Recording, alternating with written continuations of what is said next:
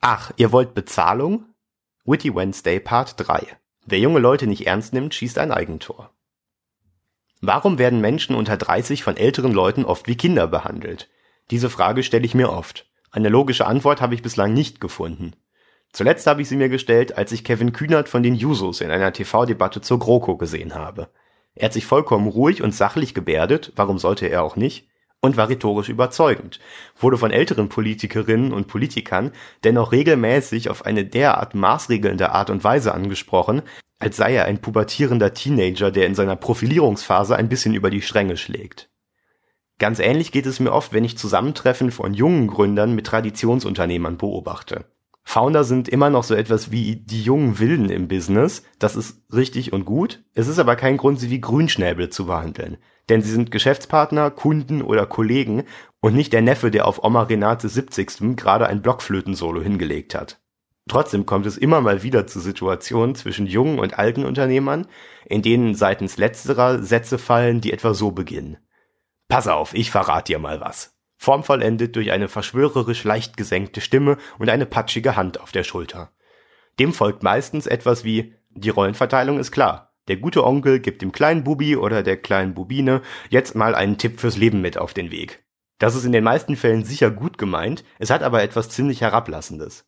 Stellen wir uns das Ganze mal umgekehrt vor.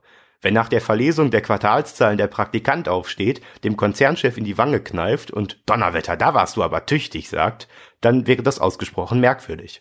Umgekehrt ist es das auch. Natürlich wissen Startups nicht alles über die klassischen oder konservativen Arten, ein Unternehmen zu führen, aber genau darum geht es ja. Ihre Kreativität, ihre Flexibilität, der Raum für Versuche, ihre unkonventionelle Art der Problemlösung und ihr Denken außerhalb von festgefahrenen Arbeitsstrukturen. Und genau davon können die Traditionsunternehmen profitieren. Voraussetzung dafür ist zu akzeptieren, dass man füreinander arbeitet und voneinander lernt und sich nicht in die Position des gütigen Chancengebers rückt. In Wahrheit sind das nämlich beide Seiten gleichermaßen. Wie der Neffe auf Oma Renates 70. der seinem Onkel nach der dritten gehörten Lebensweisheit zeigt, wie man Snapchat benutzt.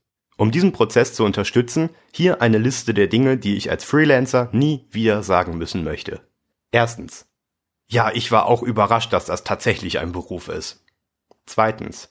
Nein, man kann nicht davon leben. Schauen Sie mich an. Sieht das nach Leben aus? Drittens. Ja, mit 45 Wochenstunden, einem Haufen Papierkram und ständiger Erreichbarkeit ist das wirklich mehr ein Hobby, was ich hier mache. Viertens. Vielen Dank, dass Sie so gnädig sind, mich einen Auftrag für Sie ausführen zu lassen. Ich schulde Ihnen wirklich was. Fünftens. Natürlich arbeite ich umsonst für Sie. So bezahle ich ja auch mein Büro. 650 warme Worte und 99 Schulterklopfer kriegt mein Vermieter monatlich. Wussten Sie übrigens, dass ich mich ausschließlich von Publicity ernähre? Zynismus aus. Stay witty.